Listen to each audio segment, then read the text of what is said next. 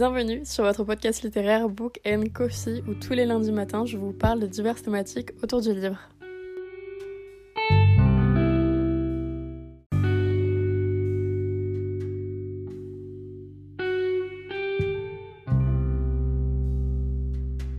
Hola, j'espère que vous allez bien et en ce beau lundi qui n'est pas un lundi mais le vendredi 15 décembre, je vous retrouve donc pour le 15e épisode des Podmas. Je vous parle pas souvent d'auteurs français, je vous parle beaucoup plus d'auteurs anglophones qui m'ont impacté qui ont su succomber mon cœur. Néanmoins, il y en a beaucoup francophones qui ont également su capter mon attention.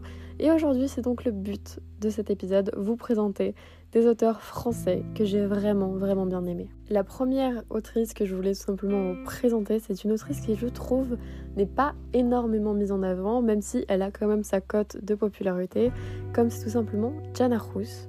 Si vous ne la connaissez pas, c'est l'autrice de Scrap Metal, nos romances psychologiques qui se passent donc dans l'univers de la F1, mais également dans les sectes. Scrap Metal, c'est tout simplement une trilogie et j'ai lu déjà les deux premiers tomes de celle-ci. Ça fait, je dois quand même vous l'avouer, un moment que j'ai lu du coup cette première et ces premiers livres de cette trilogie, car le premier tome, je l'ai lu en janvier 2022 et en début janvier 2022. Néanmoins, c'est tellement des gros pavés que là, mon tome 3, je le regarde et très clairement, il me fait juste trop peur avec mes pannes de lecture. Mais j'ai tellement hâte d'avoir enfin le fin mot de cette histoire comme à chaque fin de tome, Diana Ross nous met un bouleversement qui nous tient en haleine jusqu'au suivant. Donc comment vous dire que j'espère vraiment, vraiment trouver le courage, trouver la motivation pour passer ces 700 pages en 2024. Je vous ai déjà parlé notamment de cette trilogie, mais surtout de ces deux premiers tomes sur TikTok. Il a quand même très peu de temps. Enfin, j'en parle quand même assez régulièrement. Pas tous les jours et pas quotidiennement, mais ça m'arrive quand même quelques fois dans l'année de vous en parler.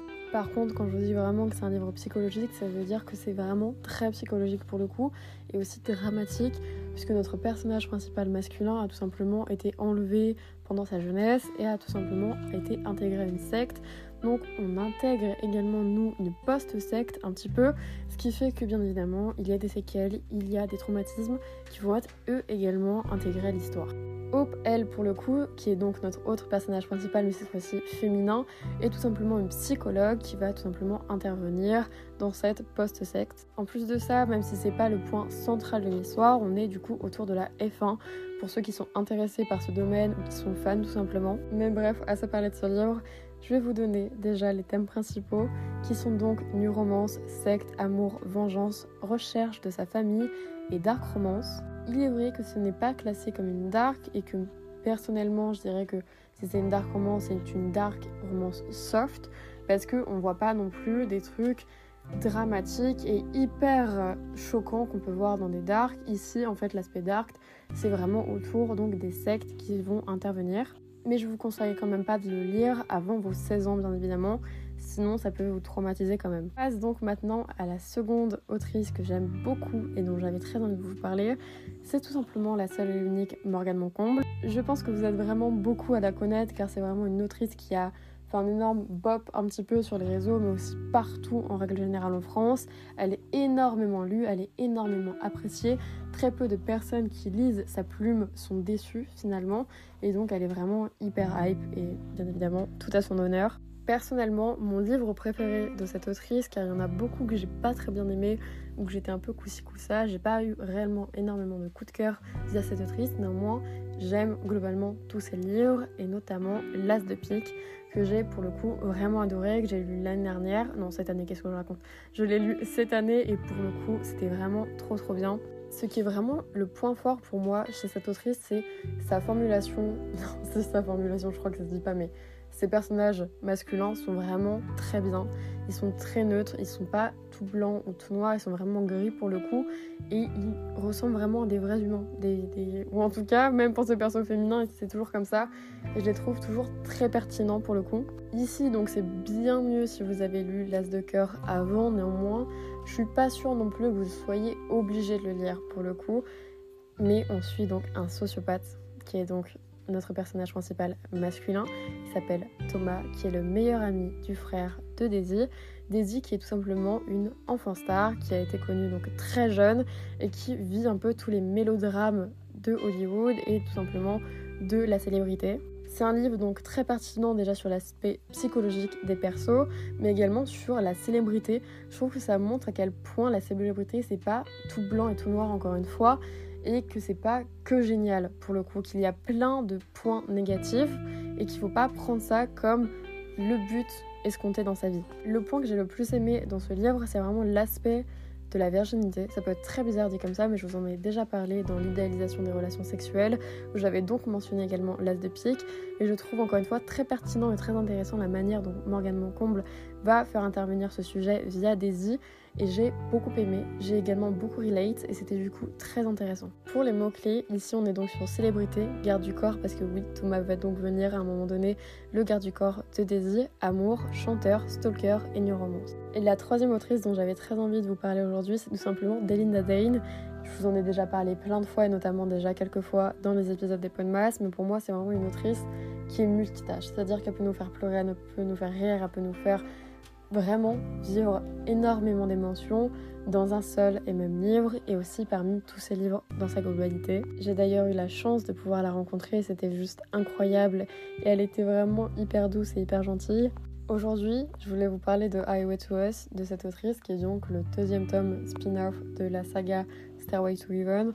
Un peu comme L'As de Pique, vous n'êtes pas réellement obligé de lire Stairway to Heaven s'il ne vous intéresse pas et que vous voulez directement lire Highway to Us.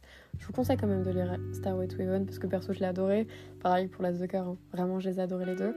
Néanmoins, je crois que vraiment mon préféré de cette saga, donc qui est Stairway, c'est vraiment Highway to Us par toutes les émotions que j'ai pu ressentir tout simplement via ce livre. C'est un livre qui est bouleversant, qui nous fait pleurer, qui nous fait rire parce que les persos sont également très drôles et très singuliers dans leur manière de faire, mais en même temps qui a cette part de bouleversement, qui a cette part de tristesse très imprégnée chez chacun tout simplement des deux et qu'on voit dès le départ. Et c'est hyper intéressant de voir l'évolution déjà des deux de façon identitaire, donc chacun de son côté, mais également les deux au sein tout simplement du même couple qui est donc bah, les deux, littéralement. Pareil, il me semble que je l'ai lu donc cette année, même si je suis vraiment pas très claire sur mes dates. Mais vraiment, j'ai adoré. C'était génial. J'avais mis quand même un peu de temps avant de me lancer dans Highway to Us parce que Delinda Dane, j'adore. Et donc, des fois, j'ai quand même cette impression de hum, imagine, je vais pas aimer.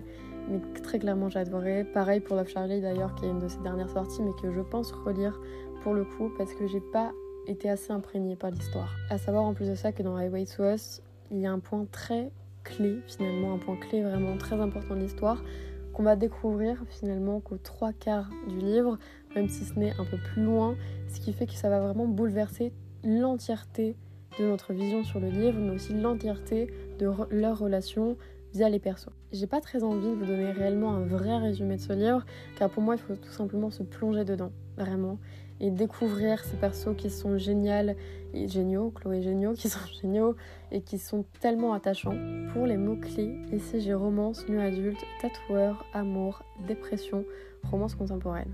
Faites également attention donc ici pour les trigger warnings. Comme vous avez pu le voir, on va traiter donc de dépression mais également donc de maladie mentale et de psychologie en sa globalité. Donc si vous êtes réfractaire à ça, ne le lisez pas. Vraiment, c'est un aspect qu'on parle assez en profondeur. Et donc, ne vous triggerez pas, tout simplement, ça sert strictement à rien et protégez votre cœur. La quatrième autrice que j'avais très envie de vous présenter aujourd'hui, c'était C.S. Quill. Pareil que Delinda Dane, c'est une autrice que je vous parle quand même assez régulièrement.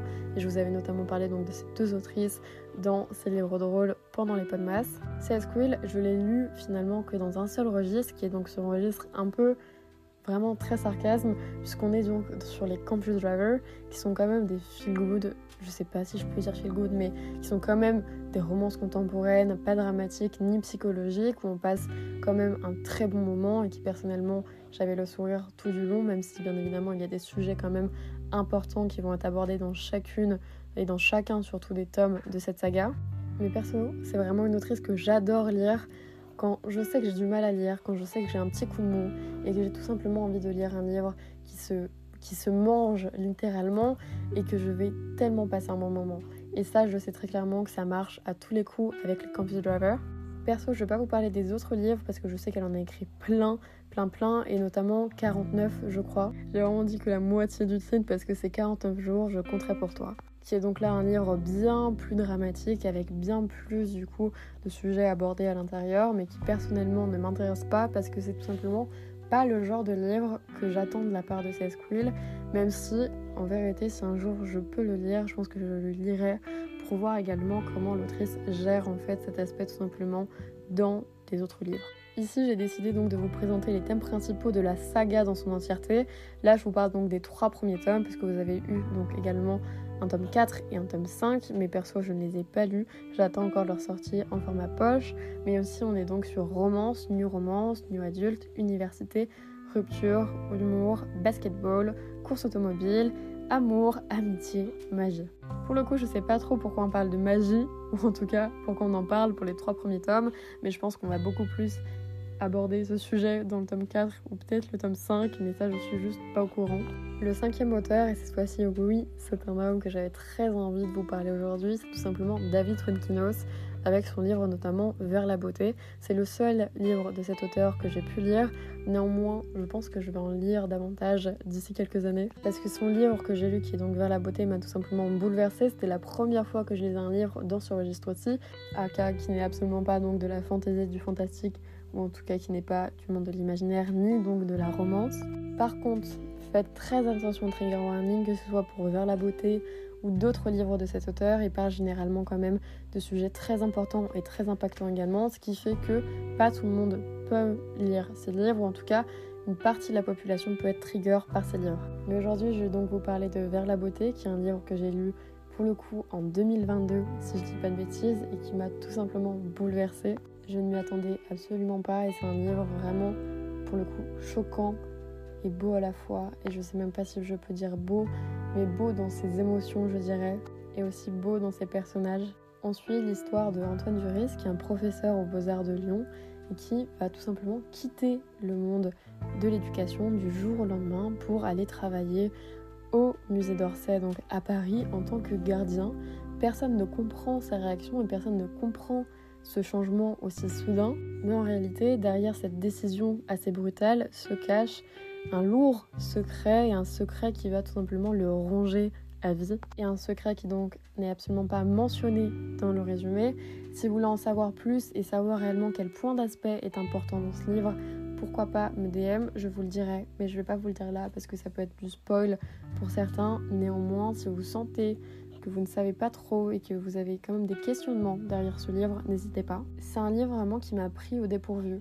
Comme j'avais lu le résumé, mais j'avais pas compris l'impact de ce résumé ni saisi de quoi allait parler l'auteur. Et c'était tellement bouleversant, choquant et inattendu que j'ai vraiment failli pleurer sur la plage parce que je me rappelle très bien avoir lu le livre en été, en vacances, et pour le coup avoir lu un chapitre, si ce n'est le chapitre le plus destructeur de ce livre, pile poil parmi le, le sable et le soleil et l'eau. Donc comment vous dire que c'était vraiment une ambiance très bizarre et en même temps très pesante pour moi parce que j'ai, je lisais un des chapitres, et si ce n'est le chapitre le plus dur à lire de ma vie, et celui qui m'a vraiment le plus trigger aussi dans un sens. Mais l'entièreté de son œuvre est tout bonnement incroyable. Et incroyable dans plein de sens, déjà incroyable parce qu'il en a parlé, il a voulu parler de ce sujet, qui est un sujet très intéressant et très important. Enfin, pas forcément intéressant, mais très peu parlé finalement dans euh, la romance et également dans les romans en règle générale, ou en tout cas de cette manière-là. Et c'était absolument fou ce qu'il a fait, ou en tout cas le travail qu'il a fait est absolument dingue. Même pour lui, je ne sais même pas comment il a pu écrire ce livre et j'espère vraiment que son état psychologique va bien. Mais en tout cas, pour les thèmes principaux, on est sur drame, art, viol, suicide, Amedeo Modigliani, je sais plus trop c'est qui, pour être tout à fait honnête, et peinture. Là, je vous ai donc dit quelques termes qui peuvent un petit peu vous aider, entre guillemets, pour savoir si vous allez pouvoir lire ce livre. C'est donc des termes que je retrouve sur internet, hein, donc c'est pas du spoil, c'est directement sur la page de présentation du livre. Mais faites très attention à vous si vous avez envie de lire ou non ce livre. Il me reste plein de noms d'auteurs français à vous donner.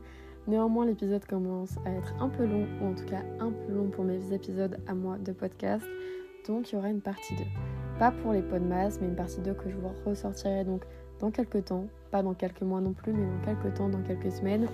Et je vous retrouve donc demain pour l'épisode 16 des pots de masse, aka le samedi 16 décembre. Et en tout cas, moi je vous fais plein de gros bisous et j'espère que votre journée s'est bien passée. Bye